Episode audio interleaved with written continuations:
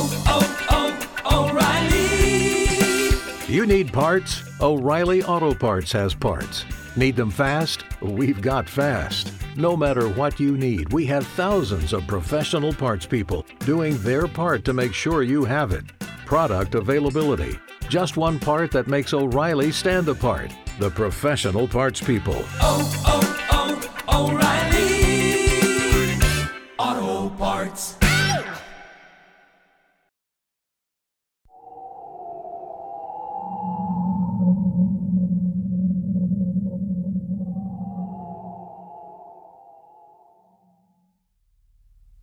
Tenía unos 15 años, pasé por una breve fase de ir a fiestas rave en almacenes. Las primeras veces solo tomé éxtasis, pero en una ocasión, después de tomarme una pastilla, decidí que me gustaría probar la ketamina. Nunca lo había hecho antes y el tipo que me dio un poco estaba fuera de sí. Mi amigo me dijo más tarde que creía que el tipo me había dado medio gramo, que esnifé de golpe. Creo que me llevó unas tres esnifadas tragarlo todo. Recuerdo que mi amigo parecía un poco sorprendido, pero en ese momento no podía hablar. Fui a sentarme a una escalera con unos desconocidos y entonces recuerdo el primer efecto. Era como si donde yo estaba sentado, el hueco de la escalera fuera una escena o un escenario que cada diez segundos cambiaba, como si cada escenario estuviera en un sistema de poleas y fuera sustituido. El suelo, las paredes y la gente eran los mismos, pero cambiaban los materiales, la iluminación y los colores. Esto empezó a suceder cada vez más rápido. También sentí que podía comunicarme con la gente con la que estaba a través de gestos, asociados a un determinado movimiento con el brazo. Ciertas palabras y frases o patrones de sonido empezaron a repetirse, como si fueran de algún modo muy significativos. El mundo empezó a parecerse a un patrón en continuo movimiento, siempre visible pero imperceptible para el ojo humano, y a su manera totalmente horroroso. Empecé a sentir como si conociera algo inefablemente horrible. No recuerdo cómo llegué al siguiente lugar. Fue lo más aterrador que me sucedió en la vida. Fue hace mucho tiempo y creo que intenté olvidarlo a propósito, porque fue tan aterrador a un nivel que es muy difícil de transmitirlo. Sin embargo, he tenido algunos recuerdos desde entonces. Al inhalar nitroso, tomar ácido y ocasionalmente ciertas palabras o patrones me lo recuerdan. Era como el vacío del mundo, fuera del tiempo. Había algo digital en ello, como si pudiera mirar un objeto desde todos los ángulos a la vez, como si todo estuviese digitalizado y congelado en un abismo. Creo que había otros seres ahí, ya que recuerdo una especie de comunicación, pero era una comunicación horrible.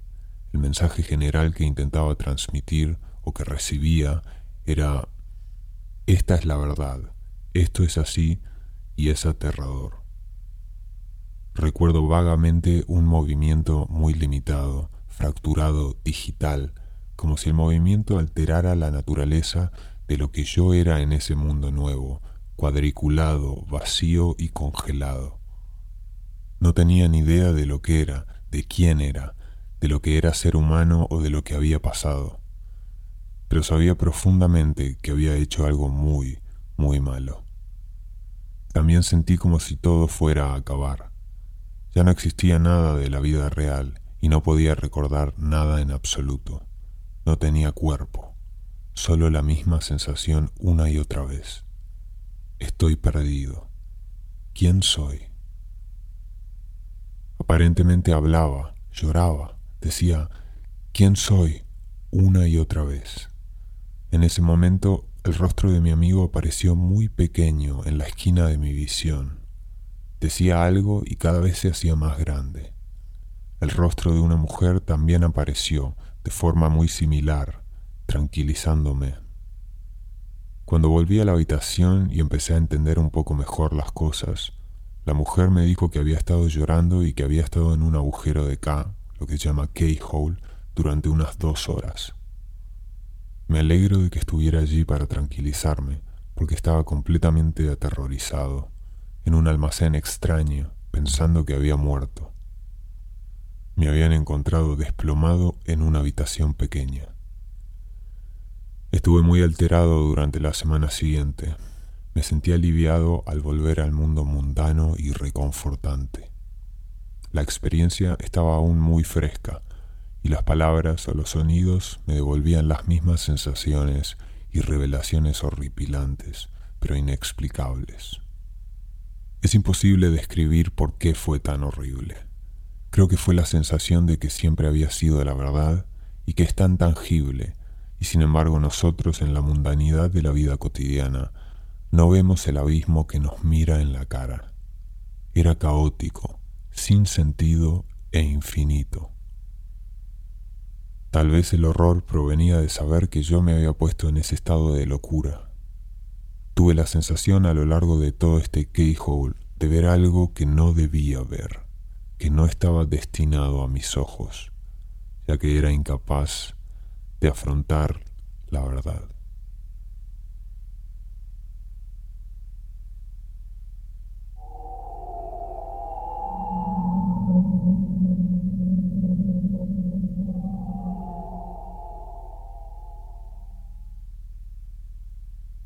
La tarde del lunes empezó con un buen amigo mío que vino a tomar un poco de ácido. Yo me tomé dos hits y él se tomó uno sobre las once y media. Poco después saqué la ketamina y pensé, quiero colocarme de verdad. Así que vertí una gran dosis, la mayor que he hecho hasta ahora, sobre mi mesa para esnifarla. Esnifé dos tercios y me paré a descansar. En ese momento mi amigo pensó que le había dejado un tercio, así que se tomó el resto de mi dosis. Tuvimos un viaje realmente divertido y relajante durante unas seis horas. Para entonces habíamos fumado unos cuantos porros y nos habíamos metido unos cuantos whippets de nitroso. También había comido mucho azúcar y bebido mucha agua. Sobre las seis de la tarde estaba sentado en mi sofá cuando me levanté para tomar algo. En cuanto me levanté, se me entumeció todo el cuerpo y me dejé caer en el sofá. No podía moverme porque apenas podía mantenerme consciente, y esto también me dificultaba la respiración. Le grité a mi padre, llama a la ambulancia ya, porque sabía que algo había ido muy mal. Me zumbaba todo el cuerpo como nunca. Los sentidos de mi cuerpo físico estaban todos confusos, así que no podía distinguir dónde estaban mis brazos, mis piernas, no podía sentir nada.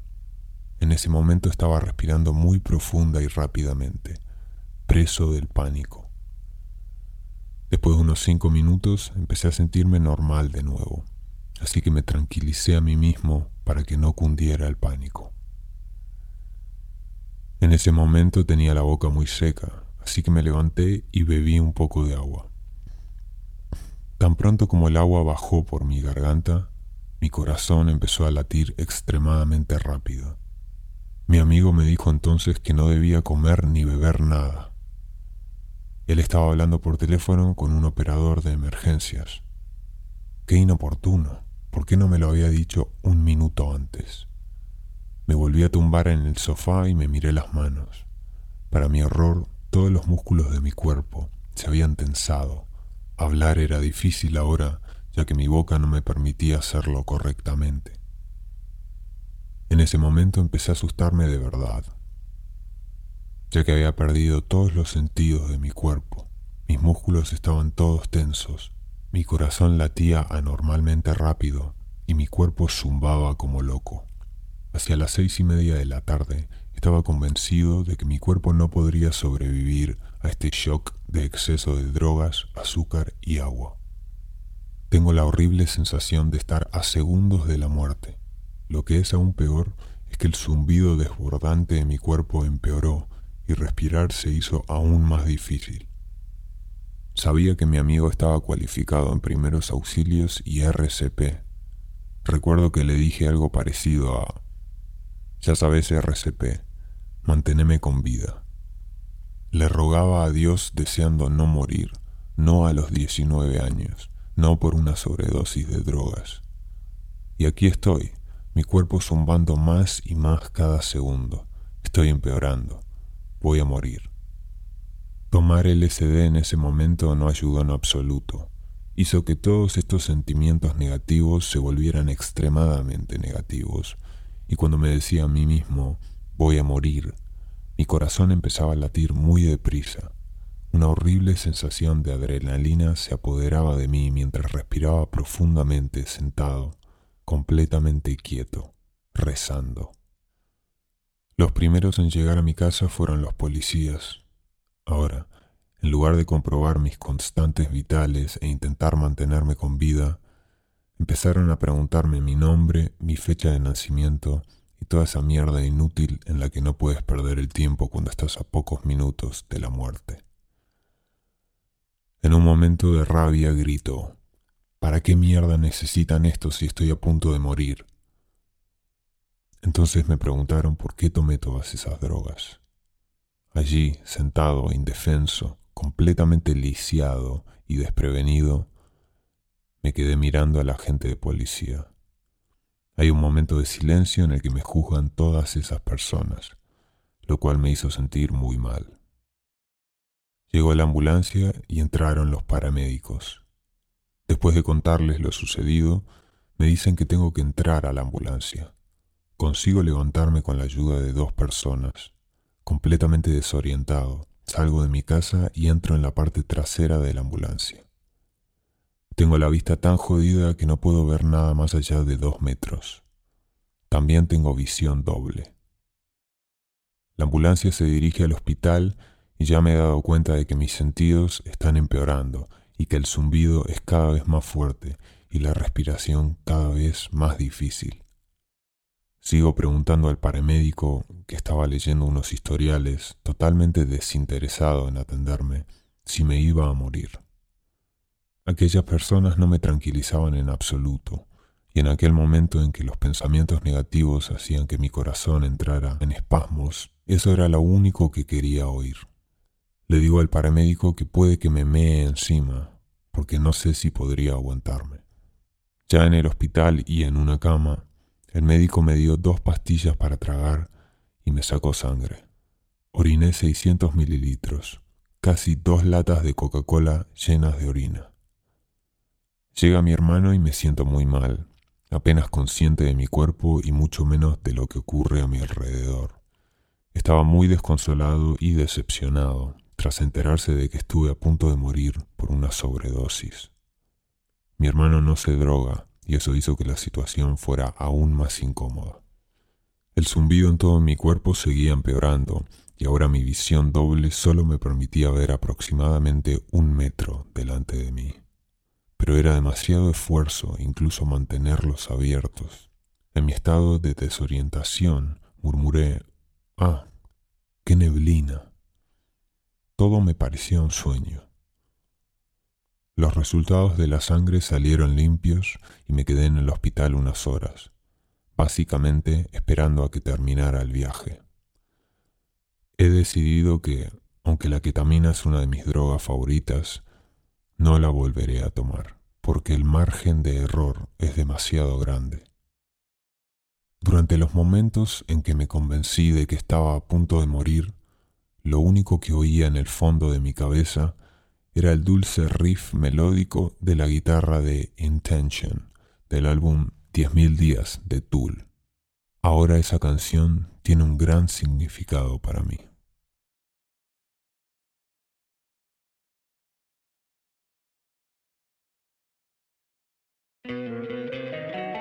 Don't you love extra $100 in your pocket?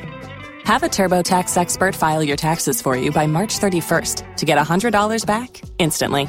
Because no matter what moves you made last year, TurboTax makes them count. That means getting $100 back and 100% accurate taxes only from Intuit TurboTax. Must file by 331. Credit only applicable to federal filing fees with TurboTax full service. Offer can be modified or terminated at any time.